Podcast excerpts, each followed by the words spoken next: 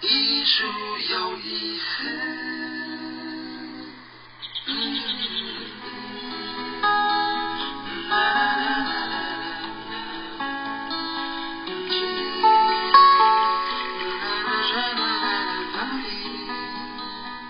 大家好，欢迎来到由佛光园美术馆为您直播的《艺术有意思》，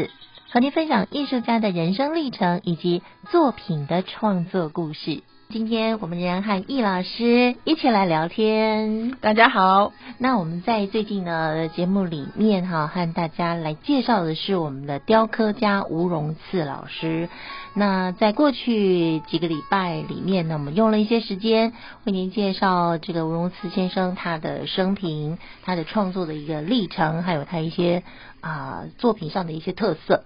那嗯，还有我们因为在那个佛陀纪念馆的广场哈、最容易可以看到就是吴老师的作品，就是在佛陀纪念馆的广场，因为它就在户外，然后你随时去非常明显，都可以看得到哈，就对是十八罗汉，还有八中主师，八宗祖师。那在这些作品，虽然它是石现在看起来是石雕的，对那其实它原型还是用木雕的一个作品。对，就是吴老师的作品，对对对，那现在变成石雕，但是我们在上一次呢，啊，也有介绍了周丽盘盘陀陀伽伽他的那个呃塑像，那扫地扫地对小心地，扫地的塑像。那我想那一尊罗汉像应该是因为很好认，因为他拿了一只扫帚对在扫地，嗯对，而且非呢常，有独特性。对，而且它虽然是那个石雕，在那个雕像上石的还是科文上面，科文上，我们还是可以看到那个所谓的波纹刀法的一个特色，嗯它的线条的表现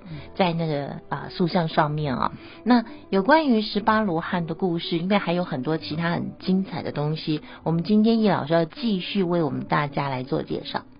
嗯，因为呢，这个十八罗汉啊，我们在说，其实民间也传说非常多。嗯，那但是呢，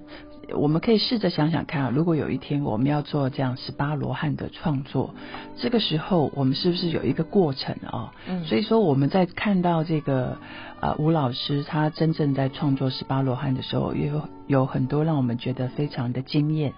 因为例如说，呃，其中有一个叫优波离尊者，我们知道他是持戒第一哦，优波离尊者，对哦，优就是我们知道我们很优秀的优，嗯那波就是波纹刀法的那个波啊啊，，水波的波应，该是水波的波啊，离就是我们讲说离离开的离，哎，对对对，那优波离尊者呢？我们知道他其实在还没有出家之前，他是一个剃头匠。哦，对，那剃头所以说那时候印度其实他们有社会里面有很深刻的这个阶级级的制概度念，所以他其实是属于这个贱民的阶级，哦就是首陀罗。嗯所以对他来讲，他其实他呃内心里面也有很多的就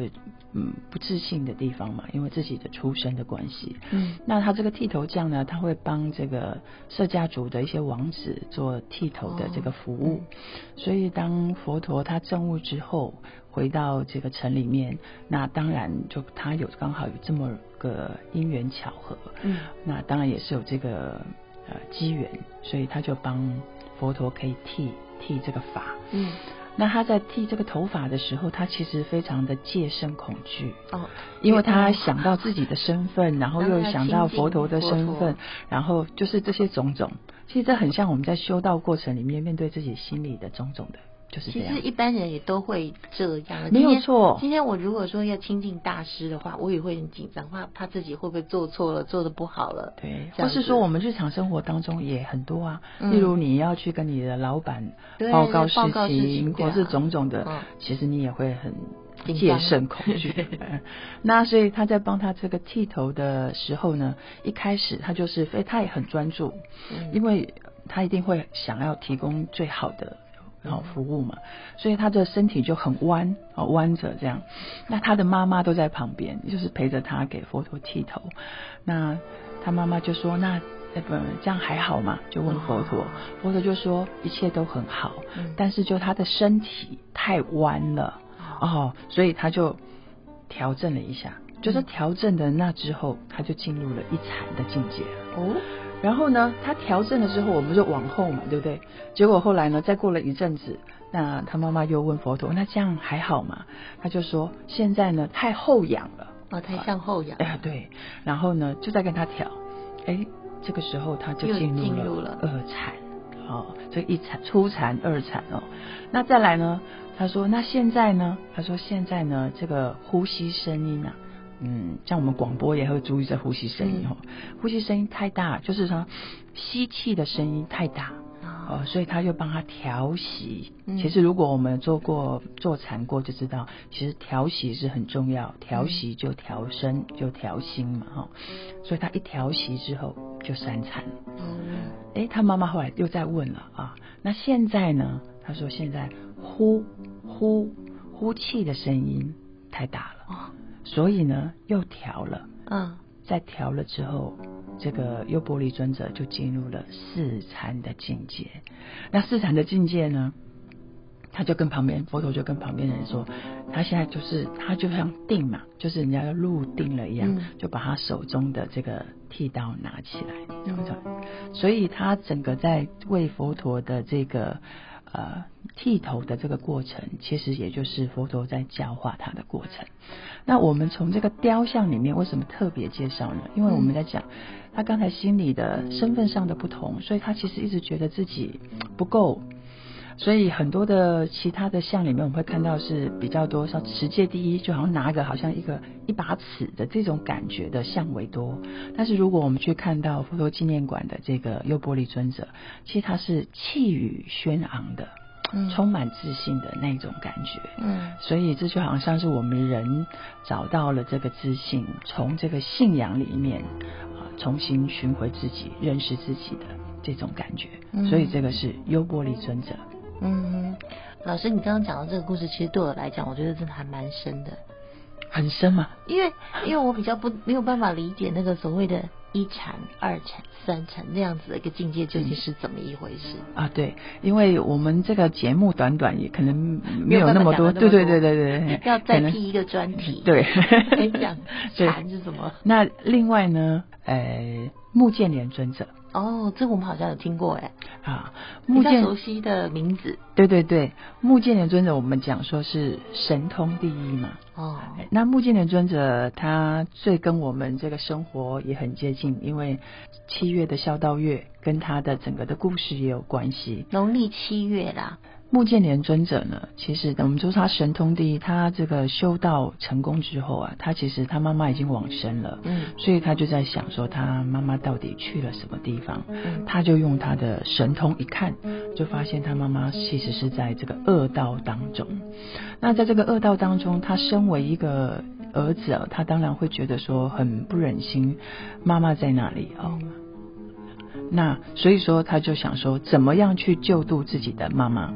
那他呢就是用神通下到这个地狱的时候，他发现他妈妈就是啊、没办法吃东西，那拿东西给他的时候，到他的这个面前就化成火。那所以说，他就想说，那那要把他救离这个地方也救离不了，所以他就觉得怎么办呢？所以他就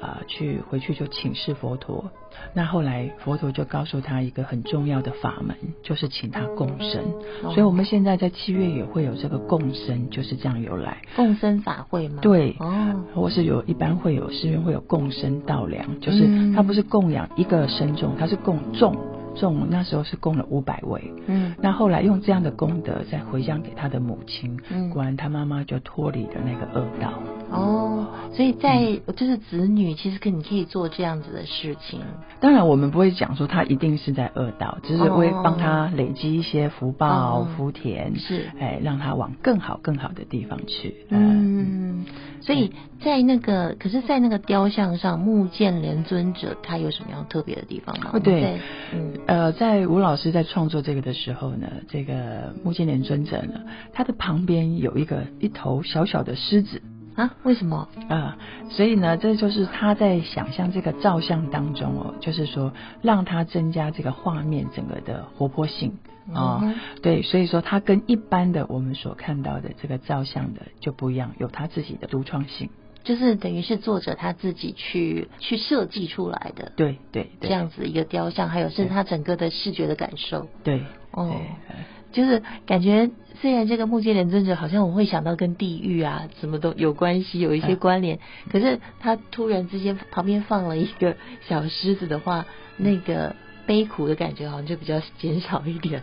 啊，这个其实这个狮子，因为我们一般来说，狮子在这个佛法当中也有一些象征的意义，象征意义嗯因为我们对讲说狮子吼，就是其实就是在传这个法嘛，哦，嗯所以他放了这个小狮子，增添他的这个呃活泼性以外呢，也有他自己的一个个人，他重新的在一些认知跟了解，嗯，其实艺术家他在创作的时候都会。呃，把他的很多的经验跟知识哦，放在他的一个作品当中。对那我们今天因为时间的关系哈，哎，就只能到这里告一个段落了。但我们下一次呢，或许我们还可以有更多其他更深入的分析。艺术有意思节目，我们下次再见。然后再见。